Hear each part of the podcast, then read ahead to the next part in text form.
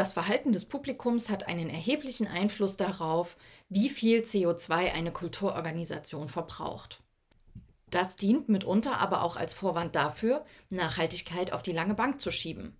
Die Annahme ist hier beispielsweise, den Leuten sei Nachhaltigkeit egal oder man könne das Verhalten des Publikums ja so oder so nicht beeinflussen.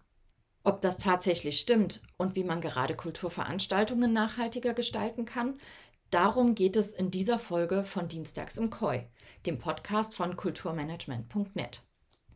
Unser Redakteur Johannes Hemminger sprach mit Katrin Wipper. Sie ist die Gründerin der Agentur The Changency, die unter anderem 2023 mit dem Preis der Kultur- und Kreativpiloten Deutschlands ausgezeichnet wurde. Das erfolgreiche Kulturunternehmen berät unter anderem öffentliche Kultureinrichtungen zu Aspekten der Nachhaltigkeit. Die Agentur führt aber auch eigene Studien und Erhebungen etwa zum Publikumsverhalten durch. Eine der Kernerkenntnisse das Publikum ist durchaus bereit, Veränderungen für mehr Nachhaltigkeit in Kauf zu nehmen. Viele finden das sogar sehr gut und sehr wichtig.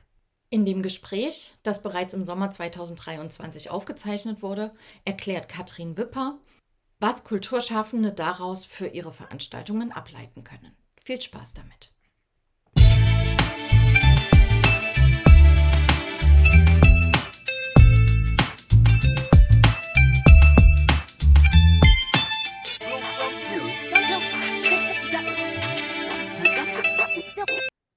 Dann erstmal nochmal ein Hallo und vielen Dank, dass äh, du dir Zeit genommen hast für das Gespräch. Willst du vielleicht ganz kurz wenige Worte zu dir selbst sagen? Ja, danke für die, für die Einladung und für die Hartnäckigkeit, weil es ja zeitlich immer nicht ganz gepasst hat. Aber schön, dass das jetzt, dass wir uns jetzt äh, gefunden haben, sozusagen. Genau, ähm, ich heiße Katrin Wipper. Ähm, ich bin studierte Übersetzerin, Dolmetscherin und habe auch einen Abschluss in International Business. Äh, habe lange Zeit in der Musikbranche gearbeitet. Auf der einen Seite als Tourmanagerin und äh, Fahrerin und Mercherin, auf der anderen Seite aber auch als Booking-Agentin und habe dann in der Pandemie meine Kollegin Sarah kennengelernt und das war ein ja, eine Fügung des Schicksals sozusagen. Also wir sagen immer, es war Freundschaft auf den ersten Blick, weil wir uns in einem Zoom-Meeting von Music Declares Emergency kennengelernt haben und sofort uns sympathisch fanden und wussten, dass wir gerne etwas miteinander machen würden und beide dieses innere brennende Bedürfnis haben, uns mehr für Nachhaltigkeit einzusetzen und für eine bessere Welt.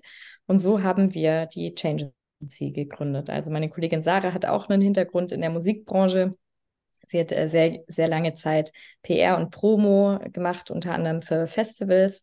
Und genau, die Pandemie hat es uns ermöglicht, dass wir eben Zeit hatten und dann zusammen uns nochmal mehr auf den Aspekt Nachhaltigkeit fokussieren konnten. Wir haben einige Weiterbildungen gemacht und dann stand die Gründung der Change Agency ja ein halbes Jahr später ungefähr vor der Tür.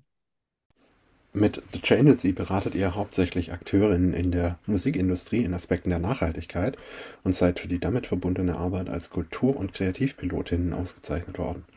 Was bedeutet so eine Auszeichnung für euch und was hat sich dadurch verändert?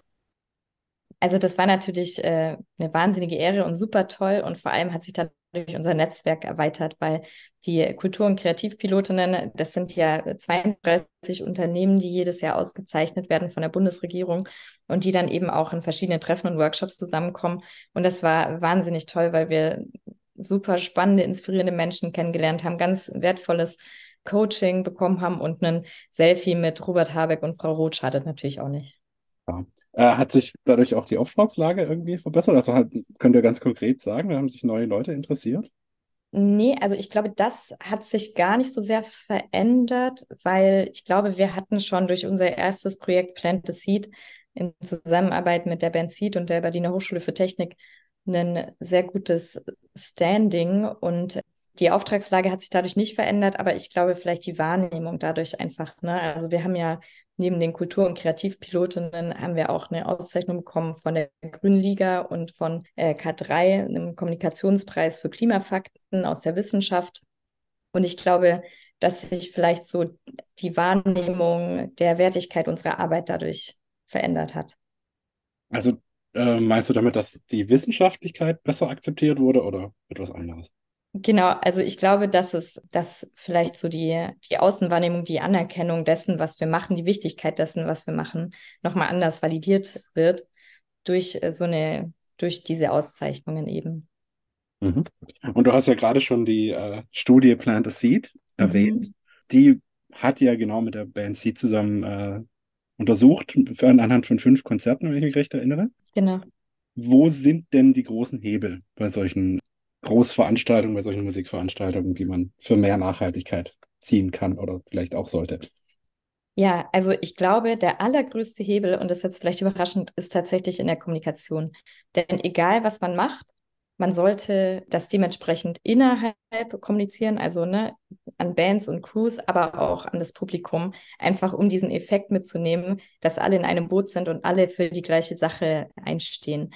Und ich glaube also wirklich, der größte Hebel ist Kommunikation. Und dann, wenn man so auf äh, die Hebel abzielt, also so die tatsächlichen äh, greifbaren Kennzahlen, dann haben wir ganz klar das Thema Mobilität mit 60 bis 90 Prozent aller Emissionen, die in diesem Bereich entstehen das Thema Energie und aber auch das Thema Catering und Gastro, also das Angebot des Essens vor Ort.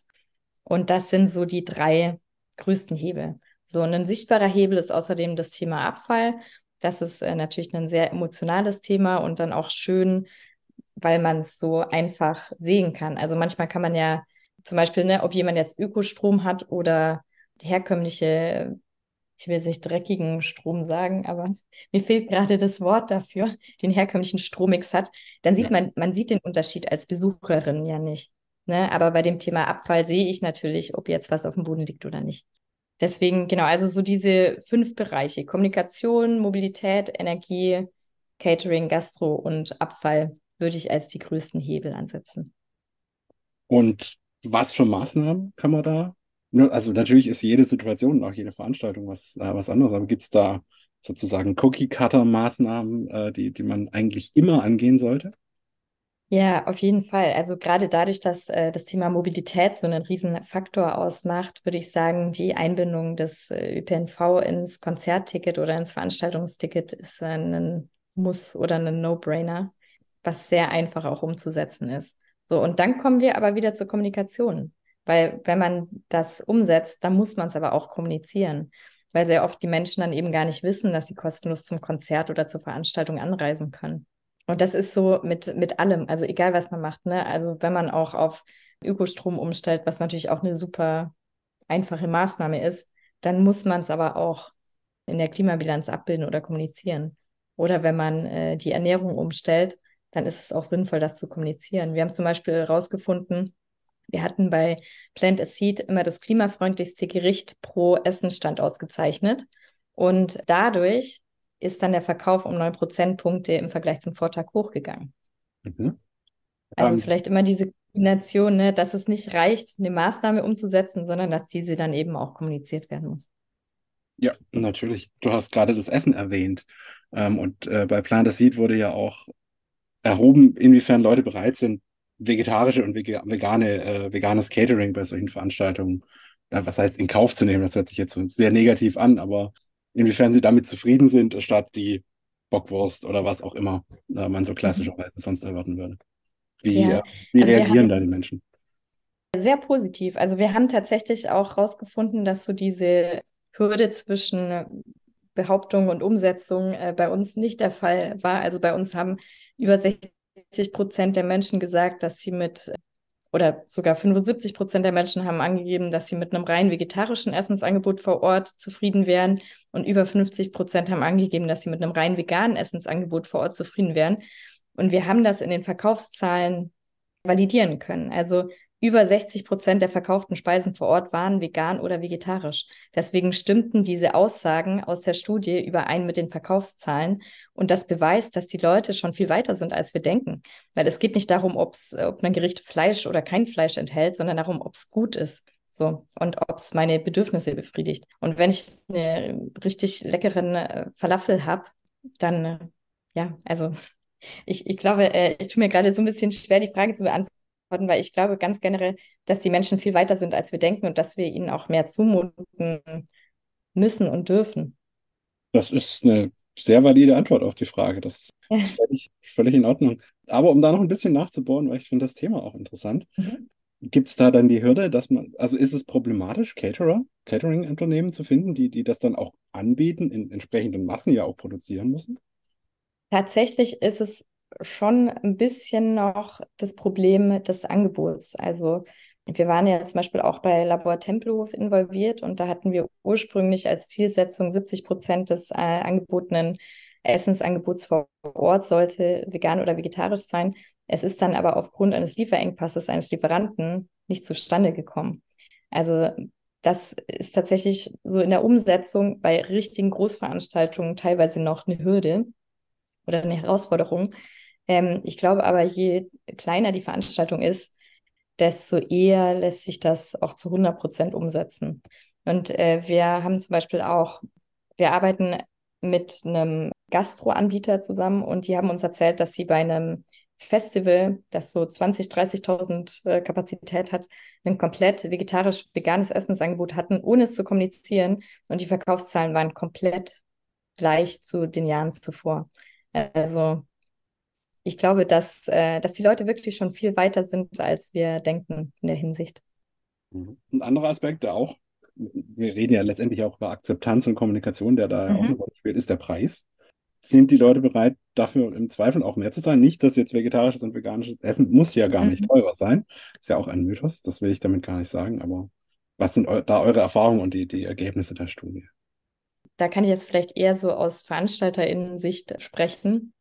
Aber es ist tatsächlich so, dass äh, die Veränderungen teilweise mehr Kosten mit sich bringen. Also es ist natürlich immer eine Mischkalkulation, ne? aber äh, bestimmte Maßnahmen kosten dann eben mehr. Und ähm, das ist schon auch eine Hürde oder ein Argument dagegen. Also wenn es auf der einen Seite sehr viele Maßnahmen gibt, die super leicht umzusetzen sind, gibt es dann eben, weiß ich nicht, die kostenlosen Wasserspender vor Ort, die kosten dann halt einfach Geld. So, aber gleichzeitig sind sie auch total wichtig und sichtbar in der Außenwahrnehmung für das, für das Publikum zum Beispiel. Aber ja, wir haben schon teilweise so ein bisschen äh, Spannungen, also so im Bereich Sicherheit, Geld und auch Zeit. Also Sicherheit zum Beispiel welche Gegenstände mit aufs Gelände gebracht werden dürfen bei einem Konzert oder bei einem Festival. Weil man könnte ja zum Beispiel auch sagen, dass die Leute ihre Trinkflaschen mitbringen dürfen. Aber das ist dann natürlich als Wurfgeschoss nicht erlaubt. Und da gibt es teilweise schon so ein, so ein kleines Spannungsfeld oder auch Zeit. Also es dauert natürlich, bis sich neue Prozesse oder Veränderungen erstmal etabliert haben. Sprich, es wird mehr Zeit und Personalkosten dafür eingesetzt. Ne? wir haben da ja zwei Seiten sozusagen. Wir haben einerseits die, die BesucherInnen, die eventuell ein bisschen mehr zahlen müssen. Das kann man sicher mit, mit Kommunikation auch ein bisschen abfedern. Andererseits natürlich aber auch die, die VeranstalterInnen, die ihr ja dann beraten, beratet oder beratet. Äh, ja. Entschuldigung, es ist heiß. Ich glaube, mein Gehirn ist etwas gedüstet. Ja. Ja. Die ihr ja dann beratet. Natürlich werdet ihr angeheuert und dann ist ja ein Interesse da, aber habt ihr da auch auf Industrieveranstaltungen inwiefern Entwickelt sich da das Interesse? Was, mit was für Vorurteilen seid ihr da konfrontiert, vielleicht sogar? Mhm. Also wir ähm, erleben tatsächlich, dass das Interesse sich gerade sehr, sehr stark entwickelt, auch dahingehend, weil ähm, ich glaube, die Erkenntnis da ist, dass man um das Thema nicht drum kommt und dass es auch irgendwann gesetzlich verankert sein wird, sodass man sich damit auseinandersetzen muss.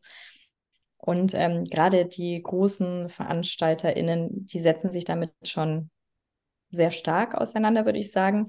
Und äh, auch vor dem Hintergrund ne, der CSRD-Richtlinie, dass 2024 dann alle Unternehmen über 250 Mitarbeitende eine Nachhaltigkeitsberichtspflicht haben. Deswegen, ja, also ich würde sagen, das Interesse steigt immer weiter. Und äh, wir versuchen das natürlich dahingehend abzufangen, dass wir nicht zu sehr auf die negativen Aspekte oder die, die, Mehrkosten setzen, sondern eher darauf setzen, dass es Spaß macht, dass es Markenbildung mit sich bringt, dass die Gemeinschaft der Fans auch gestärkt wird und ähm, dass es teilweise auch günstigere Alternativen gibt und vielleicht auch um Widerstände abzubauen, es so einfach wie möglich zu machen, diese Verhaltensveränderung. Also ist deine Einschätzung, man muss da gar nicht mehr so groß Überzeugungsarbeit leisten, sondern jetzt man muss inhaltliche Lösungen anbieten. Habe ich das richtig verstanden? Genau, also ich würde mir tatsächlich wünschen, dass von Seiten der Gesetzgebung irgendwann verpflichtende Regeln kommen, weil ich gerade das Gefühl habe, Ne? Wir haben ein Klimaschutzgesetz. Wir wissen, dass wir bis 2030 65 Prozent aller Emissionen in Deutschland reduzieren müssen. Gleichzeitig ist, glaube ich, noch nicht ganz in der Branche angekommen, dass das für jedes Unternehmen gelten wird. Also weil ne, die 65 Prozent der Emissionen in ganz Deutschland, das betrifft natürlich auch alle Unternehmen und alle Branchen. Und ich glaube, der Punkt ist vielleicht noch nicht ganz, ganz durchgekommen. Und da würde ich mir verbindliche Regeln oder Rahmenbedingungen von Seiten der Politik auch wünschen für die einzelnen Wirtschaftssektoren. Mhm. Werner Kommentar, das höre ich von jedem Nachhaltigkeitsinterview. Von ja. jeder spezifischen Branche, ja, alle anderen aber wir nicht. Äh, ja. Das ist, glaube ich, genau. ein Teil des Problems. Was für Bedenken, also ich weiß nicht, du willst, glaube ich, gar nicht so groß auf Bedenken von, von VeranstalterInnen eingehen. Habe ich das richtig mm, verstanden? Ja, also, na klar, also so das Thema Greenwashing ist natürlich schon ein großes Thema oder so der Vorwurf des Greenwashings. Ich finde aber, dass wir den zum einen relativ gut entkräften können, indem man einfach super transparent kommuniziert und auch darüber spricht, was nicht geklappt hat. Und auf der anderen Seite finde ich, dass das vielleicht auch so ein bisschen ein gesellschaftliches Problem ist oder ein Problem der Medien, wo ich mir eine andere Fehlerkultur wünschen würde. Also ich finde zum Beispiel, dass man sich nicht zu sehr darauf fokussieren sollte, ne, Menschen oder Bands an den Pranger zu stellen, die schon mit gutem Beispiel vorangehen. Denn 98 Prozent aller Bands machen halt noch nichts und machen Business as usual. Und dann würde ich mich bei den zwei Prozent, die schon was machen, darauf fokussieren, was sie dann schon gut machen. Das, aber das ist meine persönliche Meinung. Also ich finde immer, dass man Menschen darin bestärken sollte, mit gutem Beispiel voranzugehen, statt drauf zu hauen und zu sagen, oh, da hat es aber noch nicht geklappt. Mhm.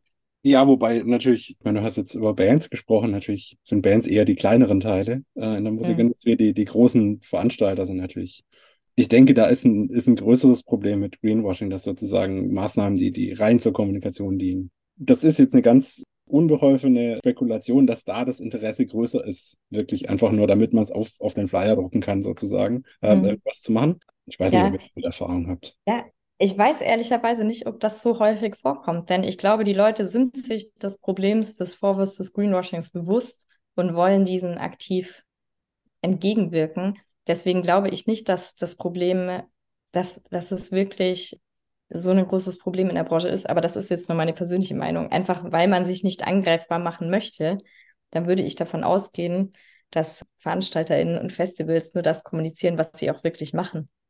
Ja, guter Punkt.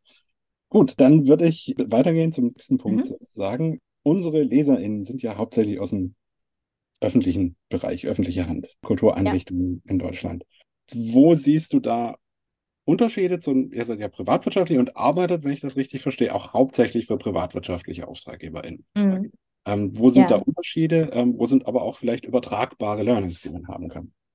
Ja, also ich glaube, ähm, Unterschiede sind hauptsächlich im Bereich der Förderung und des Budgets. Also ich glaube, dass privatwirtschaftliche Akteurinnen ganz anders mit ihren Budgets ähm, umgehen müssen und vielleicht auch weniger Spielraum haben, nachhaltige Maßnahmen umzusetzen, was natürlich super schade ist, denn ja, also das ist egal, welche Veranstaltung sollte so nachhaltig möglich durchgeführt werden. Und ich glaube, dass Öffentliche hier nochmal einen ganz anderen Spielraum haben und auch andere Vorgaben haben im Bezug auf eingesetzte Gelder, äh, diese auch nachhaltig einzusetzen. Und die sollten dann auch mit gutem Beispiel vorangehen und das besonders nachhaltig umsetzen. Mhm. Da würden dir sicherlich einige von der öffentlichen Hand auch äh, widersprechen und sagen, ja, aber unsere Budgets sind ja teilweise zweckgebunden und da, da können wir gar nicht mehr von Nachhaltigkeit ausgeben, weil die haben ja teilweise das Gebot, das günstigste Angebot anzunehmen und dürfen da zum Teil gar nicht auf Nachhaltigkeit eingehen. Aber der dann, Punkt steht natürlich, dass, dass diese mhm. Budgets anders verwaltet werden. Ja, ja. dann gibt es kaum Unterschiede. Okay, ist, äh, ist es auch deine Erfahrung in der Privatwirtschaft, dass wenn sozusagen kein eigenes Budget für Nachhaltigkeit da ist, dann kann man auch nichts dran ändern? Ja, Voll, also der Kostenpunkt ist definitiv immer der ausschlaggebendste Punkt. Ja. Okay. Um doch mal auf den größten Hebel zurückzugehen, das hört sich jetzt so ein bisschen so an, als ob das die Bereitschaft, Geld dafür auszugeben und dadurch natürlich auch die Kommunikation, das Voll. ist. Auf jeden Fall. Also auch in vergangenen Projekten, die wir umgesetzt haben, war es immer entweder aufgrund intrinsischer Motivation der Bands, also zum Beispiel äh, von Die Ärzte, Die Toten Hosen oder Anne Kantereit, Geld in die Hand zu nehmen. Oder wir haben eine, eine Förderung der Initiative Musik bekommen. Und das ist natürlich schon ja auch ein bisschen ernüchternd, wenn es dann die Umsetzung eines nachhaltigen Konzepts darauf angewiesen ist, dass es an der intrinsischen Motivation von Einzelnen abhängt.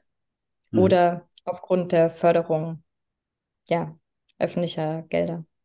Wenn ich dich vorher richtig verstanden habe, siehst du da auch den einzigen Weg, um das zu umgehen, wirklich ähm, gesetzliche Zwang sozusagen so umzusetzen. Oder siehst du da auch andere Möglichkeiten? Hm, ich glaube, es ist so eine Mischung. Also ich glaube, dass es auf jeden Fall einen gesetzlichen Rahmen braucht, auch einfach um abzustecken, so die Vereinheitlichung, ne? Welche Standards gibt es, was ist, welche Sprache verwenden wir überhaupt? Wir haben ja überhaupt gar keine, ja, gar keine äh, Übersetzung quasi der Wörter wie klimaneutral oder Net Zero oder nachhaltig oder was auch immer, ne? Also so klar, jetzt wurden die ersten Unternehmen verklagt aufgrund äh, der Verwendung des Wortes klimaneutral, was ich auch sehr gut finde. Und trotzdem würde ich mir auch wünschen, dass es hierfür einfach eine Vorgabe gibt. Ne? Was ist denn, was bedeutet klimaneutral? Denn in welchem Zusammenhang darf man das verwenden und in welchem Zusammenhang darf man es nicht verwenden? Weil momentan wurde ja zum Beispiel DM von der Deutschen Umwelthilfe verklagt, dass sie ihre Produkte nicht als klimaneutral bewerben sollen, was ich auch gut finde, weil so diese Vorgabe fehlt. Also uns fehlt tatsächlich sogar im Kommunikativen noch die Definition dessen, was wir denn eigentlich meinen, wenn wir sagen klimaneutral oder Net Zero oder Nachhaltigkeit. Und ich glaube, dass wir gerade auf einem Weg sind, ganz viele dieser Definitionen zu finden. Und ja, also ich glaube, dass es einfach ein, ein großer Veränderungsprozess ist. Und ich würde mir da aber definitiv mehr Vorgaben aus der Politik wünschen, einfach um diesen groben Rahmen abzustecken, damit die Veranstaltungsbranche mehr Sicherheit hat, auch wo, was sie machen müssen, bis wann sie es machen müssen und wo sie sich hinentwickeln kann. Ja, ich weiß, das ist ein ganz, ganz großes Fass, mit dem ihr euch wahrscheinlich auch viel auseinandersetzt. Die Frage nach, also einerseits natürlich Definitionen von, von solchen Begriffen, andererseits ist ja auch die Frage, wie man so eine ähm, CO2-Bilanzierung, eine äh, Klimabilanzierung überhaupt macht. Mhm. Wäre ja auch was, was standardisiert werden müsste. Gibt es da schon Ansätze ähm, in der Musikbranche, im Veranstaltungsmanagement oder ist das auch nur ein Desideratum? Es gibt jetzt also soll Ende des Jahres soll äh, der Green, die Anlaufstelle Green Culture kommen von Seite der Beauftragten für Kultur und Medien.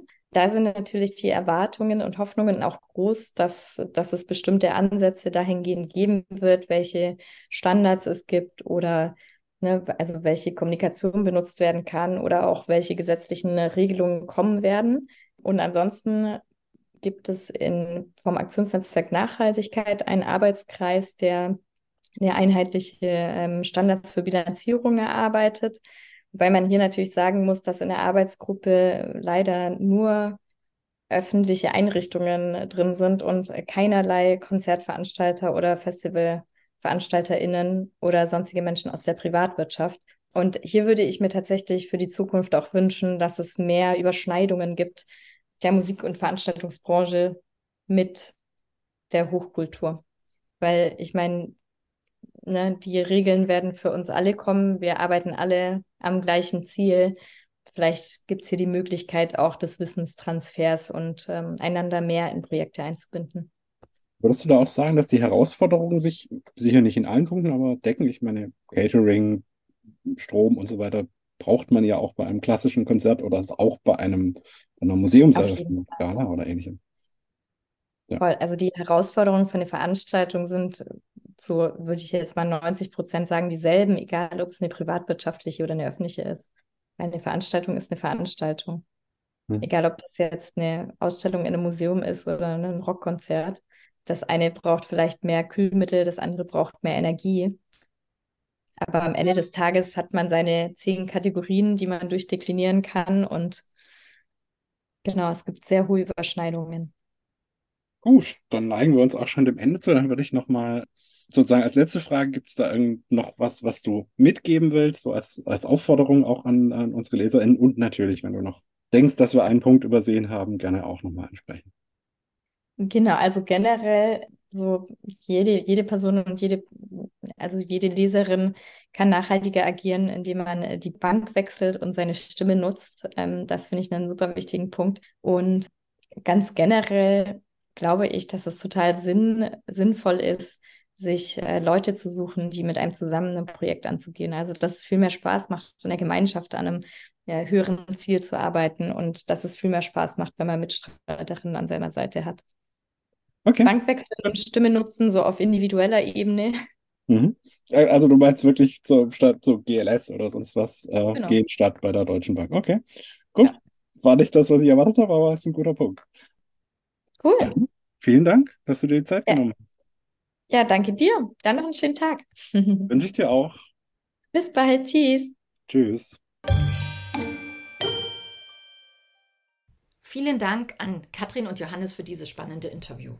Kooperieren, kommunizieren, ausprobieren. Klingt eigentlich erstmal ganz einfach. Testet doch mal Katrins Tipps und Ideen, liebe Zuhörende, und lasst uns wissen, wie sie für euch funktioniert haben. In den Shownotes hinterlegen wir euch auch Links und Informationen zu weiteren Ressourcen, mit denen ihr Nachhaltigkeit im Kulturbetrieb umsetzen könnt. Wir freuen uns, wenn ihr auch das nächste Mal wieder einschaltet, wenn es heißt Dienstags im Koi.